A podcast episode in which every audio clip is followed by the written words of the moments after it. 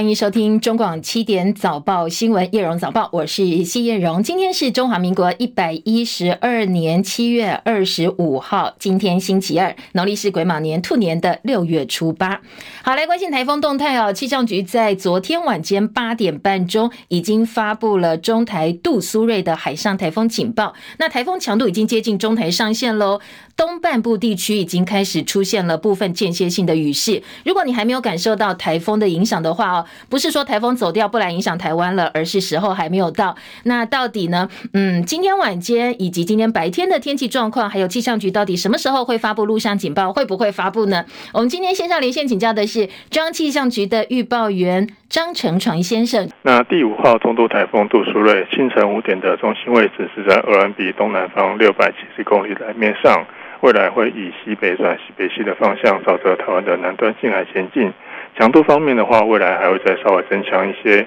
有机会达到强烈台风的等级。那明后两天的话，这个台风中心将会沿着台湾的西南方近海北上。那明后两天也是台风影响台湾最明显的时候，请大家要做好防台准备，留意气象局的最新预报。那今天的话，受到台风外环流的影响，在东半部地区跟恒春半岛会有短暂的阵雨。上半天的降雨还比较局部，空档会比较多。我下半天开始雨区就会逐渐的扩大，降雨的空档会开始减少，而且会有较大雨势发生的几率。那西半部地区今天还比较不受到影响，大致上都还是多云到晴的天气。午后的话，在山区会有一点局部的短暂雷阵雨。我晚上开始，大台北地区跟西半部山区也会转为有局部短暂阵雨的天气。那气温的话，在东半部的高温普遍在三十二、三十三度。其中宜兰有局部三十六度高温发生的几率，所以西半部跟金门由于受到台风外环流沉降的影响，气温会比较高一点，多数地区都容易出现三十六度以上的高温，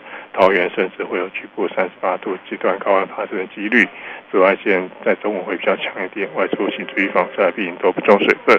那随着台风的接近，今天在新竹以北、东南部、恒春半岛沿海空旷地区，还有金门将会出现八到九级的强阵风。呃，台湾各沿海跟澎湖、金门、马祖也有长浪发生的几率，尤其是在东半部恒春半岛，今天的浪高就有机会到五到六公尺以上，非必要的话，尽量避免前往海边活动。以上资料是由中央气象局提供。嗯，陈总，我看好多媒体帮你们发布说，今天下午四点钟可能会发陆上警报，这部分目前气象局的规划。目前来看，如果以这条路径跟不变的话，大致上是下半天傍晚前后这样子。差不多了哈，谢谢陈传的提醒，也提供给大家参考哦。好，那今天大概帮大家综整一下哦，在强度部分呢，台风已经呃有可能要逼近强台的这个强度了。明后天对台湾影响最剧烈，今天主要是东半部降雨，但是从晚上开始，慢慢慢慢西半部包括北部地区也会感受到明显的雨势了。那至于在今天白天呢，当然中部以北西半部。在台风影响还没有出现之前呢，要严防的是高温哦。特别今天，呃，高温要聚焦在桃园，桃园可能会出现三十八度左右的温度哦。也要提醒大家，当然防台准备的同时呢，也要小心高温可能带来的热伤害。好，今天白天持续来关注哦，这个台风的最新动态。海上台风警报跟陆上台风警报的发布时间点呢？海上昨天已经发布了，那陆上预计是今天的傍晚大概四点钟左右。而中央灾害应变中心已经已经提升到二级开设，指挥官内政部长林佑昌昨天表示，基隆呃在天使轮的飘罗货柜部分呢，现在已经处理了两百九十三只，现在海域上暂时没有看到漂浮的零散货柜，可能其他都已经部分沉到海里了。另外，离岛海运有七条航线，三十三航次，今天是停航的。而气象局上修了高雄的雨量估计，还有周三、周四、明后两天降雨最显著的的时候，那平地大概是三百到六百毫米，山区六百到九百毫米，会达到豪雨以上等级。因为高雄有一百一十五条土石流的前世溪流，所以呢，现在高雄已经开始哦，要加强巡查这些比较容易淹水的地方了。那部分地区也做好撤离的准备。台南、高雄昨天傍晚发生了跳电事故，台南龙崎超高压变电所设备故障，影响台南跟高雄多所变电所电压骤降，部分民生住宅负载跟用户场内的瞬间设备跳脱，故障隔离之后，电压很快就恢复正常了，所以没有造成大停电，用户的用电也基本上没有受到太大影响。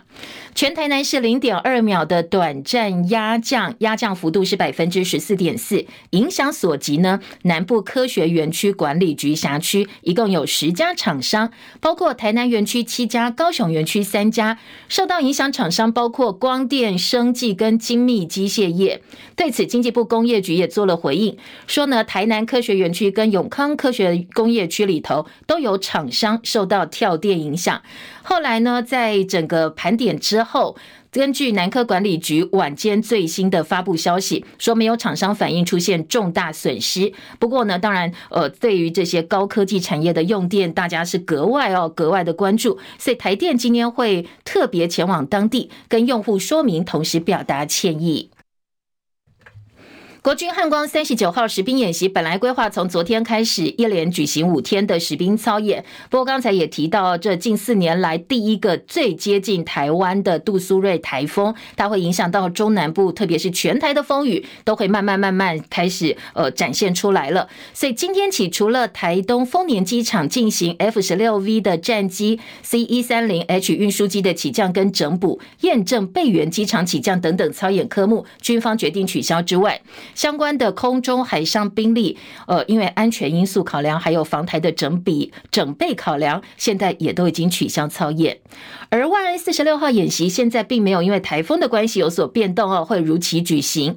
呃，昨天是北部，接下来呢是南部、东部、中部，今天轮到的是南部地区的万安演习，时间一样，下午的一点半到两点，区域包括台南市、高雄市跟屏东县。今天下午一点半到两点，人车管制半个小时。也再度提醒民众，如果你不遵守管制的话，哦，地方政府是可以开罚都，三万到十五万以下罚锾。而北部的万安四十六号演习呢，昨天内湖区有一个二十三岁王姓男子，他把车子停在停车场之后，在现场徘徊，远景呢多次劝导他，也不配合进入防空避难措施，所以呢，现在已经被移送法办了，依照民防法送办。这是台北市万安演习第一张裁罚通知，刚才提到最少三万，最多十五万以下的罚锾。还有网友发现，昨天北部湾演习士林分局七月十二号在脸书粉砖的宣导图片出现的飞机，竟然是画有美国国籍的美军军机。好，这样一来，大家觉得，哎，我们假想的敌机呢，竟然是美军的军机。那对此呢，引起网络很多讨论。士林分局到目前为止，并没有做出回应。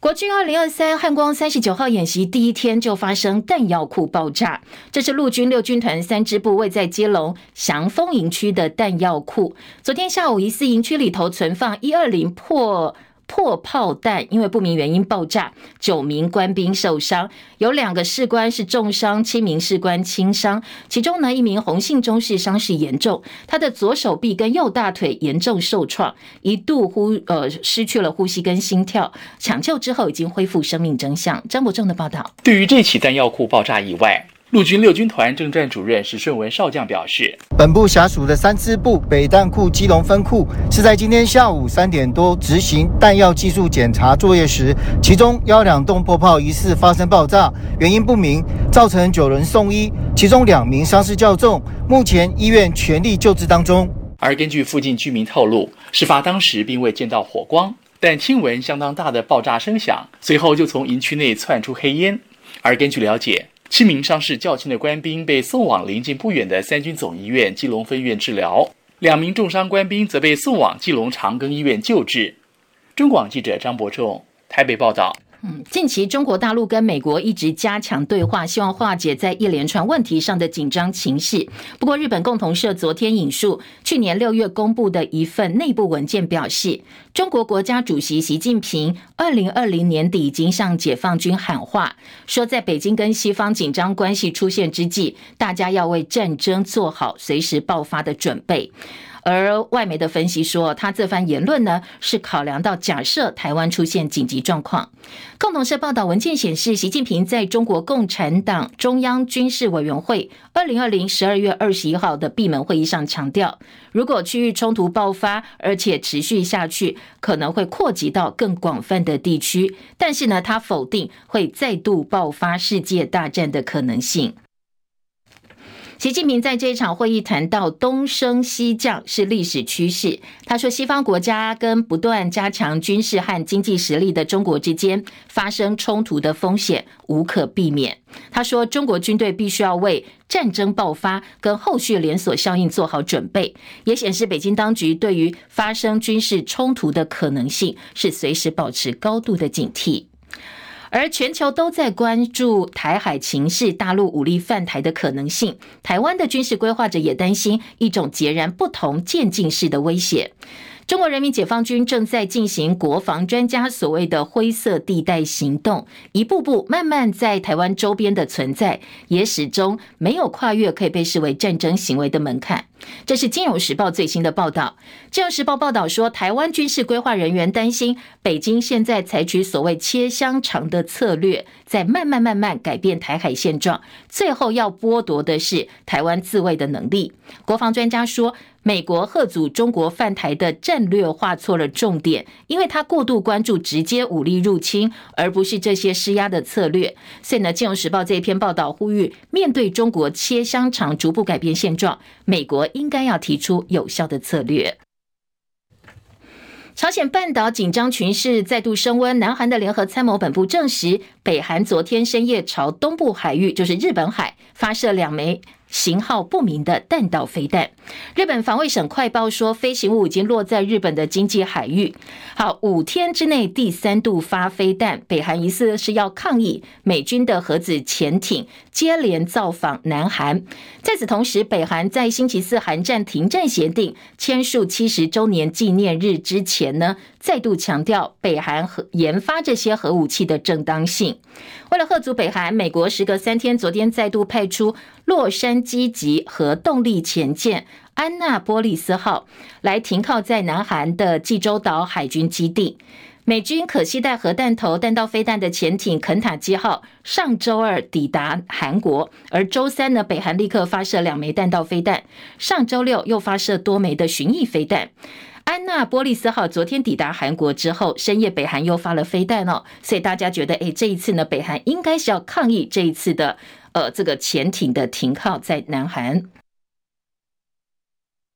以色列国会通过司法改革的争议法案，限制最高法院推翻政府决定的权利。好，这一项所谓的改革呢，引起了以色列史上最大规模的抗议行动。切海伦的报道。尽管以色列反对派国会议员杯葛投票，但来自总理尼坦雅胡强硬右派执政联盟所有议员一共六十四个人全力支持通过具有争议司法改革的主要条款，限制了最高法院推翻政府决定的权利。直到表决前最后一刻，为了缓解政治危机的协商还在进行。以色列总理尼坦雅胡在出院之后不久就抵达了国会。以色列总统赫佐格曾经试图斡旋，他说这场朝野对峙宛如国家紧急状态，希望能够减少执政联盟和反对党阵营的旗舰，但是没有成功。以色列全国爆发了抗议事件，数十万人走上街头，示威民众反对司法改革行动，并且封阻了国会外面的道路，但警方动用强力水柱以驱散抗议者。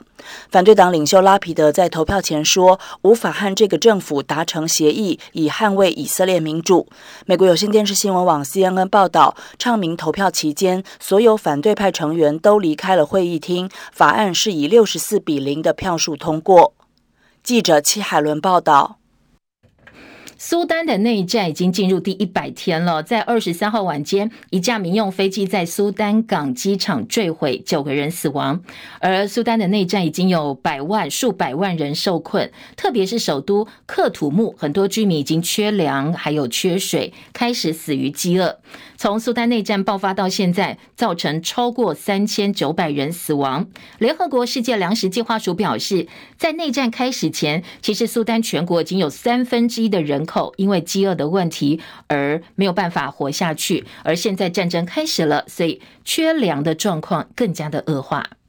丹麦跟瑞典基于保护言论自由的规定呢，允许焚烧可兰经之后，伊朗跟伊拉克境内掀起了抗议潮，数千名伊拉克人二十二号在首都巴格达示威，抗议瑞典跟丹麦境内焚烧可兰经的行径，而且呢，抗议者还对瑞典驻巴格达大使馆放火。两名抗议者今天在伊拉克驻丹麦首都哥本哈根的大使馆前焚烧一本可兰经，当然，这个动作呢，也让两国之间的关系可能会进一步的恶化。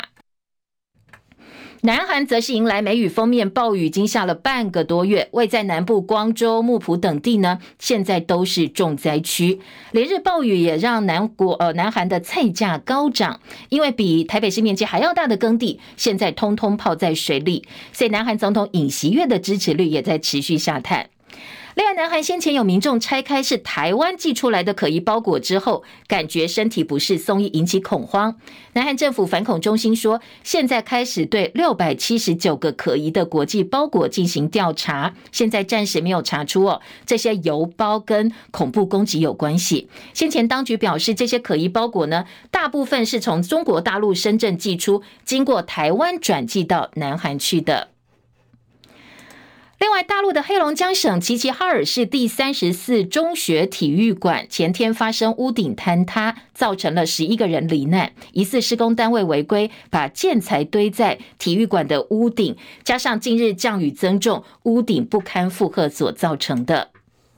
清晨收盘的美国股市，因为投资人静待联准会决定呢，所以道琼收红涨超过一百八十点，这是第十一个交易日收红了，连续哦，创下了二零一七年二月以来最长的连红纪录。道琼收盘涨了一百八十三点，三万五千四百一十一点；纳斯达克指数涨二十六点，一万四千零五十八点；标普五百指数涨十八点，四千五百五十四点；费城半导体跌六点，三千六百九十二点；台积电 ADR 今天收盘涨幅百分之一点零三，收在九十八点二五美金。再来关心深夜收盘的欧洲股市哦，涨跌互见。伦敦股市涨十四点，七千六百七十八点；法兰克福指数小涨十三点，一万六千一百九十点，巴黎 CAC 四十指数小跌了五点，七千四百二十七点。超级央行周登场，这个星期三，美国联准会公布利率决定之后，紧接着欧洲央行跟日本央行也要宣布利率决策，所以市场特别关注联准会主席鲍尔以及欧洲央行总裁拉加德，他们对于未来经济通膨还有货币政策的看法。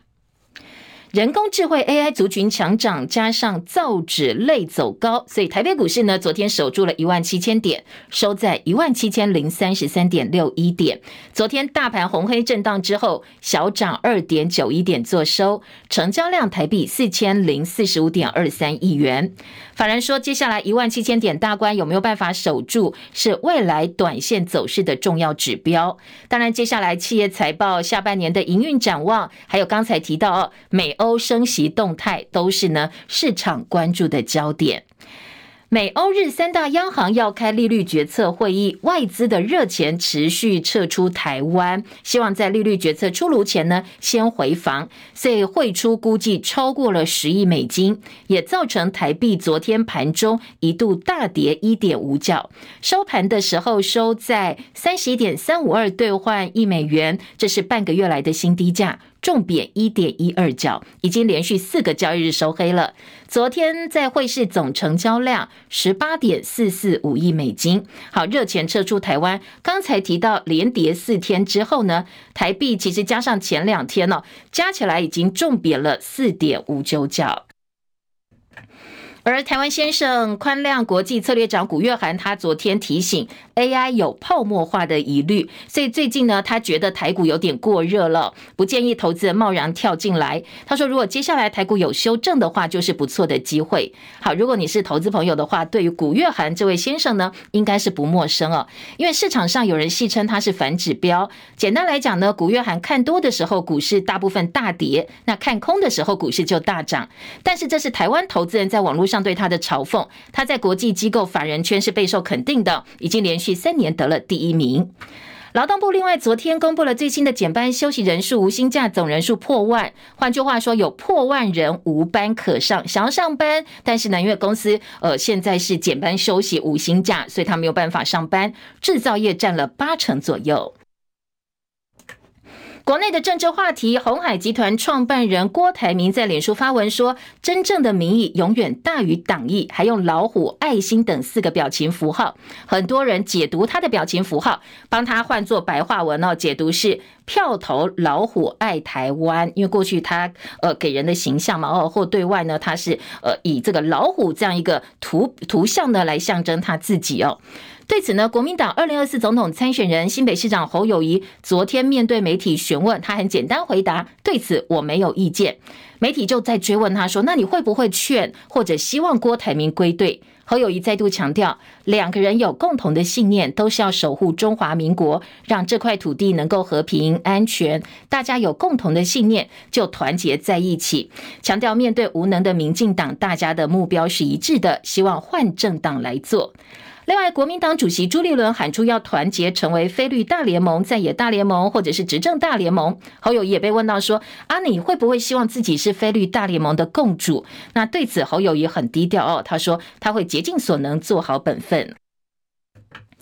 刚才提到朱立伦提出的执政大联盟，民众党总统参选人柯文哲表示，没有人跟他谈过理念。朱立伦昨天再回应说，这个阶段柯文哲很忙碌，大家有很多共同的政策跟理念，不管立法院党团或者是幕僚的协调上面都有共识哦。接下来逐步堆叠起来，他相信最后就会水到渠成了。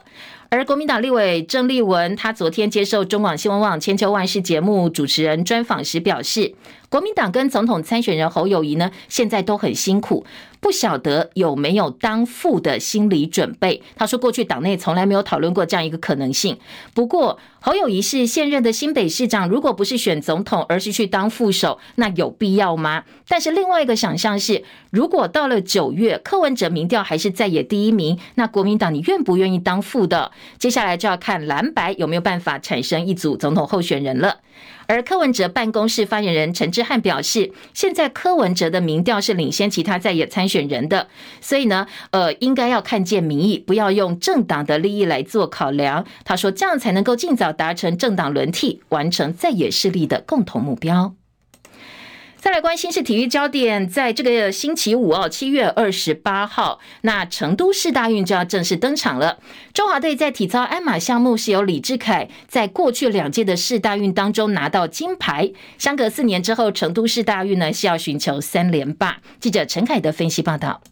二零零五年世大运，黄一学拿到的跳马金牌，是我国在世界级运动会田径、体操跟游泳三大基础项目第一次的突破。而二零一七年台北市大运，李志凯的鞍马金牌，更是带动后续雅加达亚运会乃至东京奥运连串夹击的起点。但过去三年因为疫情，国际赛事不断压缩，导致今年成都。上周五二十一号晚间，当明。好，这个报道呢，我们晚一些再提供给大家哦。好，再来的是关心其他国内的呃这个综合话题哦，民生话题。女星大牙周宜霈六月二十七号发文痛诉，二零一二年在黑社会妹妹时美眉时哦，曾经遭到黑人陈建州性骚扰，而陈建州透过律师声明全盘否认，强调女方的指控没有根据。而陈建州跟他的太太范玮琪向大牙提告，要求对方赔一千万，而且公开道歉。但是陈建州先前撤回民事求偿告诉，改成向台北地检署提告大牙妨害名誉。北检证实，已经在上周五分他自案，指定由妇幼专组的检察官来查明真相。而陈建州黑人突然撤回民事诉讼，改告刑事，而且还换了一个新律师。这个律师是大有来头哦，他有十五年检察署的服务背景，所以呢。很多人说，哎，这个攻防策略改变了，可能是有新的战术。司法院惩戒法官的惩戒法院的前院长李博道，今年三月在职的时候，涉嫌三度强搂一位女部属，而且写情书给女方。李博道本来是今年六月底，呃，在满七十岁的时候才要退休，不过他提前在五月八号，经过蔡总统核准退职，对外宣称是健康因素。不过在他提早退之后呢，现在每个月可以领十九万多的法官退休金。接下来六月就被踢爆说他涉嫌性骚案件，司法院性骚申诉评议委员会昨天决定，呃，决议这个性骚扰案成立，建请移送法官评鉴委员会个案评鉴。李博道昨天晚间也发了声明，说评鉴结果他非常痛心，接下来会循法律途径提起救诉，一定会告到底。再来关心的是，一九七二年开幕的远东百货宝庆店，已经五十一年走过半个世纪，是台北市现在最老的一家百货公司了。它见证了西门町商圈的变迁，同时呢，也参与了国内经济起飞的年代。不过，因为真的时代不一样了，本来呢，它引以为傲的宽阔走道跟动线规划，用现代潮流或现在的一个眼光来看，已经不符合时宜了。所以，远百宝庆店昨天晚间六点钟闭馆熄灯。到了八月，这个地方呢会全部拆掉哦，改建新的工程。中广早报新闻。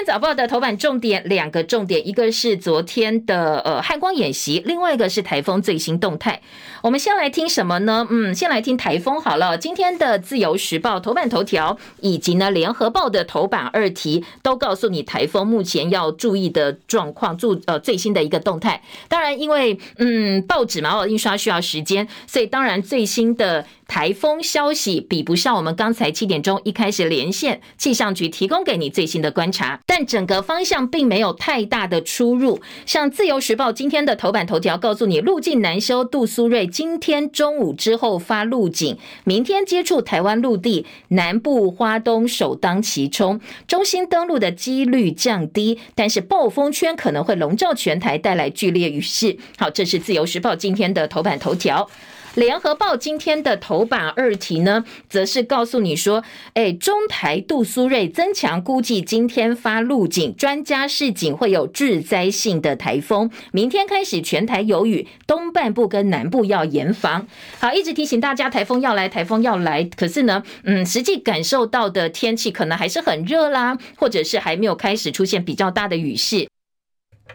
这是因为我们把握时间，请大家提早做好防台准备。那慢慢呢，从昨天晚间开始，东半部就有部分间歇性降雨。那今天呃，西半部跟中部以北可能还没有感受到，要到晚上才会感受到明显的风雨。但是呃，南部地区可能慢慢陆续哦就会出现降雨了。提醒大家特别注意，如果雨势还没有出现，不要以为不来台风不来台风走掉了，是要赶快做好迎接这些风雨的准备。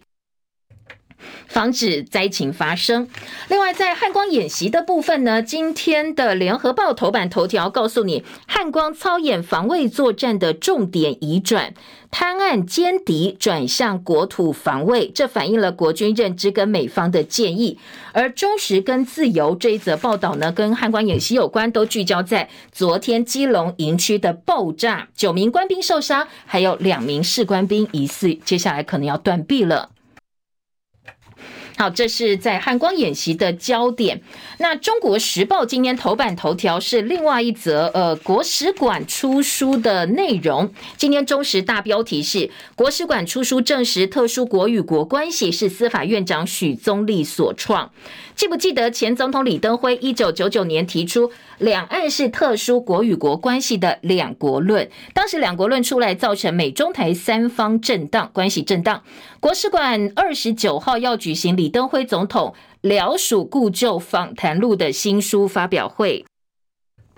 这是李登辉执政时期的总统府副秘书长，他在接受访谈时证实，现任司法院长许宗力是“特殊国与国关系”一词的创始人。好，揭秘哦，新书揭秘，来看看过去。两国论造成这么大的风波，到底呢？这样一个论述是谁提出来的？在什么样的背景之下提出来的？再回顾一下当时两国论对于美中台三方关系造成的影响。好，在当时呢，他曾经被质询过说，你的两岸主张呢？当时许宗力是否认两国论，不过现在翻出来了这些呢，呃，《中国时报》在头版加上内页的二版大篇幅的报道提到两国论，像二版版头就说高硕泰又爆料李登辉见长老教会的时候手提两国论，后来让美国很惊讶，北京跳脚，苏起自认被当成挡箭牌，他从美国回来才知道，当时呢，美国还要求他要下台负责。许宗力后来因为政治认识正确，刚才提到他是司法。法院院长，所以被蔡英文总统重用哦。今天在联合报也把这个提出来了。还有一个点呢，是呃，中国时报在报道这一则新闻当中比较担心的，说蔡总统执政超过七年，现在十五个大法官通通都是呃蔡英文提名任用，被质疑是绿油油一片绿，政治倾向部分通通都是倾向民进党，其中有多位主张两国论的独派大法官，被认为跟中华民国宪法是背道而驰的。所以在野立委认为，民进党的终极路线是台独。那现在的所有大法官人事的安排，就是要布局嘛，哦，要走向台独的局，慢慢布了。最重要的布局是司法院大法官，因为大法官他是有解释宪法的权利。所以今天《中国时报》头版头条加上内页二版，从许宗力当时呢，现在是司法院长，当初提出特殊国与国之间的关系，就是所谓的两国论。那现在又当司法院的院长。有没有可能啊？民进党呢，接下来会用释宪的手段来达到制宪的目的，走向他们台独的目标。好，这个是呃，今年《中国时报》报道这一则新闻，当然最主要质疑的点。而在其他的新闻部分呢，除了头版的重点财经报纸今天的头版标题，我们也赶快来扫描一下哦，包括了《经济日报》跟《工商时报》。嗯，《经济日报》今天说，红海冲刺电动车跨国大并购。红海冲刺电动车现在呢宣布跟德国 ZF 集团建立深度合作关系，斥资五点六亿欧元，台币大概一百九十六点五三亿，收购这个 ZF 集团旗下事业的五成股权，要跟宾士、BMW 这些国际一线车厂建立合作关系。在今天经济报道这一则报道同时呢，就说这是红海电动车代工版图又攻下了一城。而《工商时报》呢，今天来关心的则是台积哦。今天《工商时报》的头版头条说，台积 CoWoS 新厂落脚在竹科铜锣，AI 热潮推升台积电 CoWoS 先进封装产能吃紧。经过两个月跨部会协商，竹科管理局正式发函同意台积电取得竹科铜锣园区大概七公顷的土地，要打造国内最新的 CoWoS 先进封测厂，二零二六年要建厂完成。二零二七年第三季就要开始量产了。好，这是《工商时报》今天的头版头条。当然，另外在财经报纸，呃，还有包括 AI 话题哦，AI 发威。今天的经济头版也说。广达市值扣关兆元，那六月每股纯益是一块钱。跟 AI 有关的代工族群走势强劲，广达已经连三涨了。今天自由时报在报道台风消息的同时呢，头版头条告诉你说，今天中午之后会发路警哦。那中国时报的内页新闻直接告诉你，杜苏芮达到中台上线，下午四点会发海警，明后天雨最大，风雨是东半部往南部加剧，停止入山。申请兰屿绿岛停航，菜价已经开始涨了，涨一到两成。而在呃今天的内页《自由时报》另外一个报道台风角度说，哎，杜苏芮的路径报不准吗？随着距离台湾越近，各国的预报不断不断在修正，趋于一致。气象局说，当然台风变动太大，因为它的路径跟海上整个环境有关系哦，所以原则上来讲，预报本来就有路呃这个预呃误差，那越接近的时候会越准。你一大早呢，它还没形成台风开始关切，当然一。开始的说法可能陆陆续续都会有一些修正。所以到底有没有报不准？气象局说台美日的预报水准都差不多。你一天报四次，就会常常觉得说，哎，好像又变了，又变了。我说这都是正常的一个预报出现的状况。还有关心的是天使轮漂流货柜入境前必须要打捞完毕，搁浅沿岸一百二十指、一百六十指自然沉没。好，这个是嗯比较关心是在我们漂流货柜的部分呢，台风来了会不会变成另外一种？潜藏的一个风险。那今天在自由时报也告诉你说，入警前通通都会把它打捞完了。好，这是呃台风消息哦，头版内页的焦点，提供给大家做参考。再来关心的是关于呃特殊国与国之间的关系。今天的《中国时报》报道哦，头版头条刚才有提到说是许宗力新创的，那当时的状况呢？呃，两国论是阴影新三部。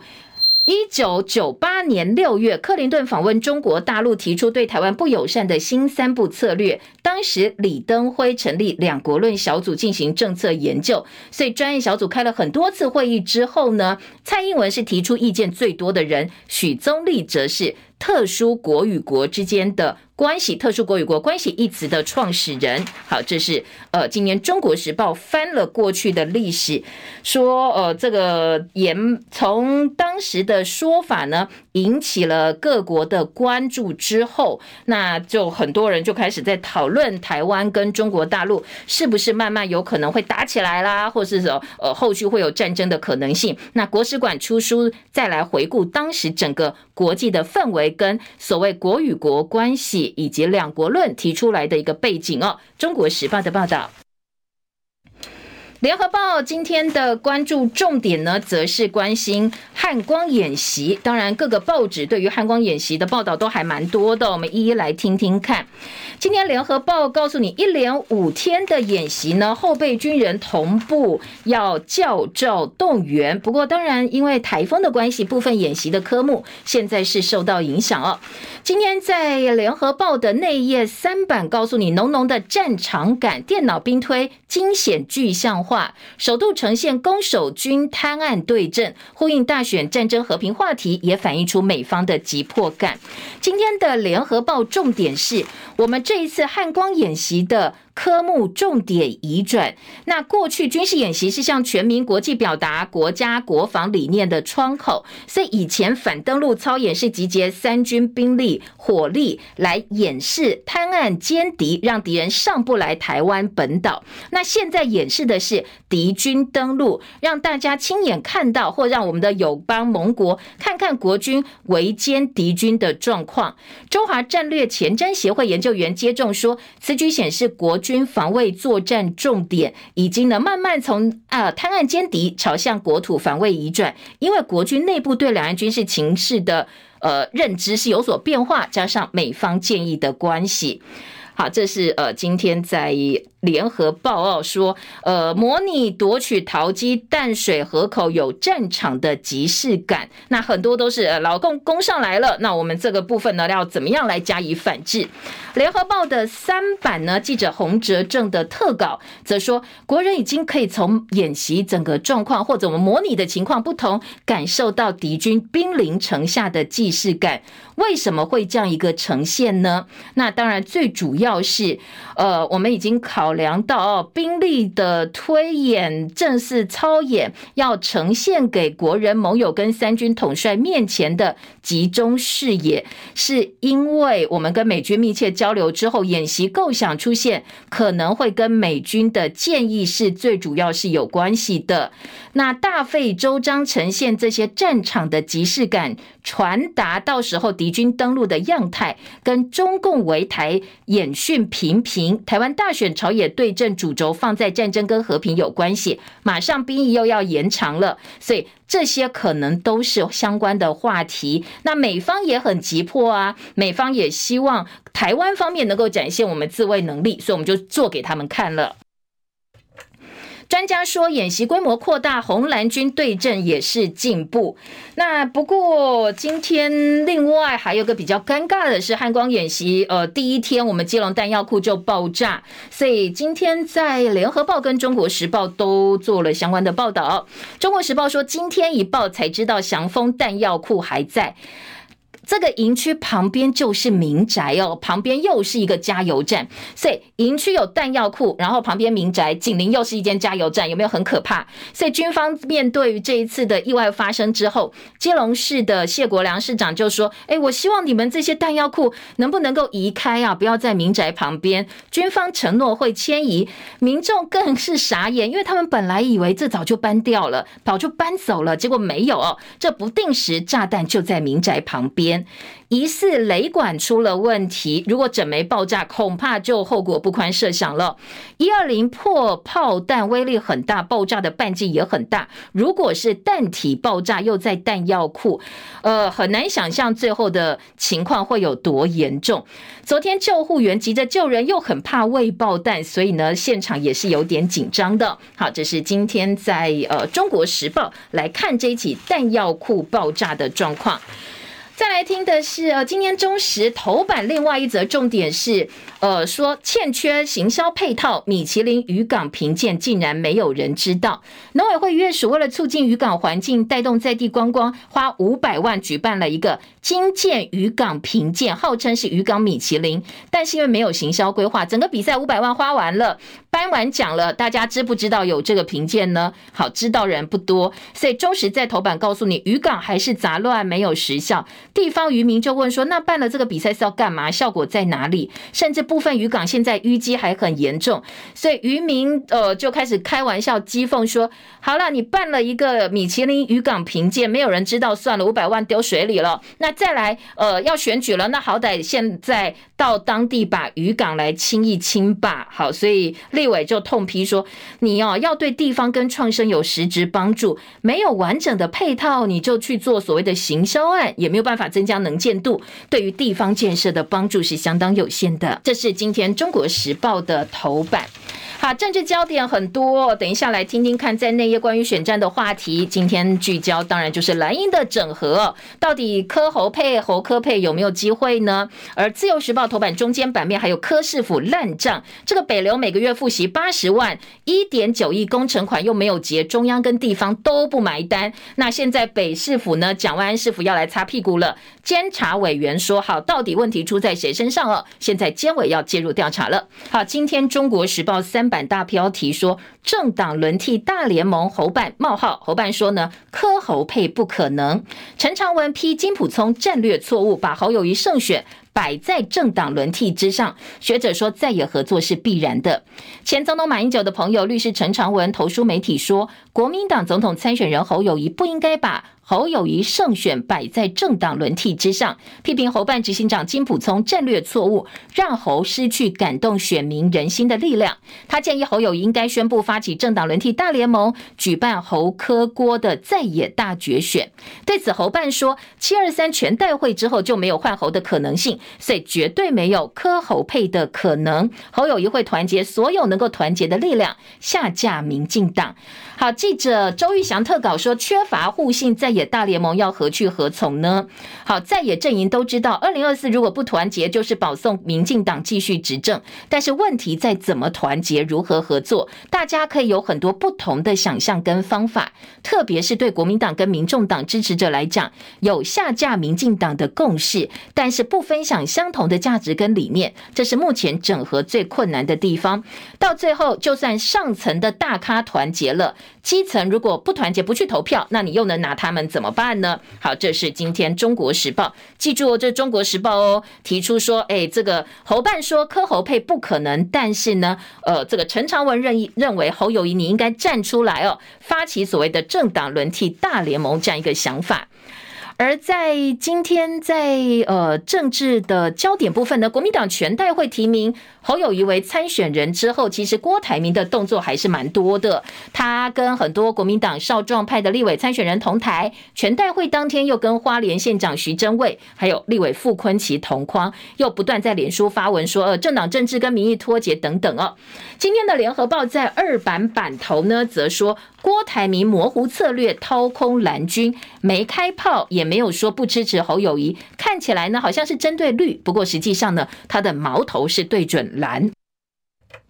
记者李光仪的特稿说呢，其实郭台铭呢看起来好像是针对民进党政府，实则剑指国民党，痛批政党恶斗、黑箱交换，说政党眼中民意跟一般人民脱节，才会讲千万人吾往矣等等，有已经要出征的一个味道。但是从头到尾他话又不说破，所以今天的联合报特稿说。这样一个模糊，当然不可能持续到大选结束。最快今年九月中连署登记，最慢十一月总统选举登记。你还是要揭晓你的意图啊！一旦郭台铭宣布参选，选战就结束了。因为呢，当然再也就不可能赢了。所以呢，今天联合报的立场是在郭台铭的助攻之下，蓝白都是鱼死网破，形同保送民进党参选人赖清德当选。所以可能这个东西就定局了。郭台铭。周末在赴美，朱立伦呼吁为大局努力。侯友谊下周访日，会晤日本议员建台桥。另外，昨天朱立伦也说话了，说呢，执政联盟会水到渠成，但是科办并没有给予呃这个比较热烈的一个回应。科办还是说不以政党利益为考量，在野势力结合才是政党轮替的关键。而资深媒体人赵少康昨天也发文了，他的发文标题是。呃，说呢，当然，国民党全代会落幕，侯友谊市长呢，向他呃先前所预期的获得提名了，但是全代会之后，费率整合才是真正的开始，正式提名才是整合的开始。嗯，文中直言说，只要郭台铭虽千万人吾往矣选到底，或保持类参选争一个教牌权，非绿阵营都很难整合。三个和尚没水喝，如果真的发生的话哦，现在呢不团结，难道要让民进党笑着继续执政吗？他也同时说，朱立伦的执政大联盟必须要不流于权力分赃，而是理念上的结合才有足够的正当性。侯市长，你要赶快拉抬自己的民调，你跟人家谈合作才会有底气哦。所以他。认为国民党全代会之后才是真正挑战的开始。今天中时还有李乾隆的说法，李乾隆就是呃前秘书长，国民党前秘书长李乾隆说，全代会通过唯一候选人侯友谊之后，地方挺郭的势力不要再三心两意了。他爆料，前立法院长王金平答应会在适当的时候出手来帮忙，要来劝退郭台铭。好，这个是中国时报的报道。当然，候选人、参选人还有民进党的对手赖清德，在联合报今天的要闻版说，侯友谊昨天批赖承诺修财划法，却忘忘光光了，前瞻轨道建设变钱坑，地方希望中央下放所得税的营业税。那学者说，干脆视线交给大法官。不过刚才中国时报也提到了，现在大法官做出来的解释哦，如果不符合在野预期，恐怕又很难脱政治方面的一个联想，因为一片绿油油的政治背景实在。在太单一了。今天的联合报要闻版说，学者认为财划法早就失去立法精神了，所以总统参选人应该要表态修法。前瞻基础建设，地方政府自筹款到底怎么来？答案就是掠夺土地嘛！哦，政府采用严重侵害基本人权的方式来筹财源，在绿营执政县市更是明显，所以呢，必须给予严正的谴责。国发会则说，如果执行困难的话，地方可以改变计划。轨道建设并不是中央主导，所以地方不应该在计划核定之后才来质疑说：“哎，我付的钱太多了，地方负担款太重。”好，这是另外一个角度。北流工程款争议呢，监察委员说要查，科办说好啊，那查吧，还给柯文哲公道。板桥喂药案，幼儿园老师提告控民代名嘴诽谤。好，这是立委王鸿薇昨天陪幼儿园的老师到北检按铃控告，曾经在电视节目或者是呃社群媒体上指控老师喂药的议员戴伟山、立委罗志正、王婉玉以及儿童权益促进会创会理事长王维军涉嫌诽谤。好，这是治的政治焦点话题。另外一个看到的重点。自由今天还有个标题说参选加温了吗？郭台铭夜访张荣味，在党内谈整合的时候，那挺郭派说党似乎都在围剿郭台铭，那郭台铭的动作呢也没有因此停下来哦，他不断在拜访这些地建呃地方的意见领袖。另外，《自由时报》政治焦点还有一个新闻是：抖音危害太大，跨部会要研议大半年还是没有下文，到底要不要禁抖音呢？来防止社群的认知作战，目前并没有一个结论出来。《醒报》头版头条是告诉你备转容量率不足，呃，蓝营立委呼吁要修改能源政策。而今天的中时四版跟《自由时报》。呃，在内页的二版都来关心的是绿电。自由时报说，翡翠水库发电没有奖励，蓝营立委扯非绿电。经济部说，水库是绿电，考量水保，所以并没有真正的奖励措施。那在联合报则告诉你，如果翡翠水库发电不算绿电的话，台北市一年亏损两亿元。那近邻台呃碳排是含钾的吗？经济部特别强调说，会影响到上游的生态啦，所以不方便给予太多的一个奖励哦。好，在《旺报》的头版头条是美日的沟通，布林肯说要强化跟中国大陆沟通，避免冲突。联合报的两岸版规模十三点七兆。路以民资救经济，鼓励大家参与重点行业的投资。但是自由时报就讥讽说，鬼才相信中国大陆要推民间投资呢。好，再来在内页新闻的社呃生活版面有这个大牙哦跟黑人之间性骚的一些纠纷，这是影剧版的重点。还有玉山计划撒币很难挖到顶尖人才，因为我们的研究经费真的比不上国外，所以需要更多的舞台跟经费来留住这些好的人才哦。我们时间到了，谢谢大家，明天见喽，拜拜。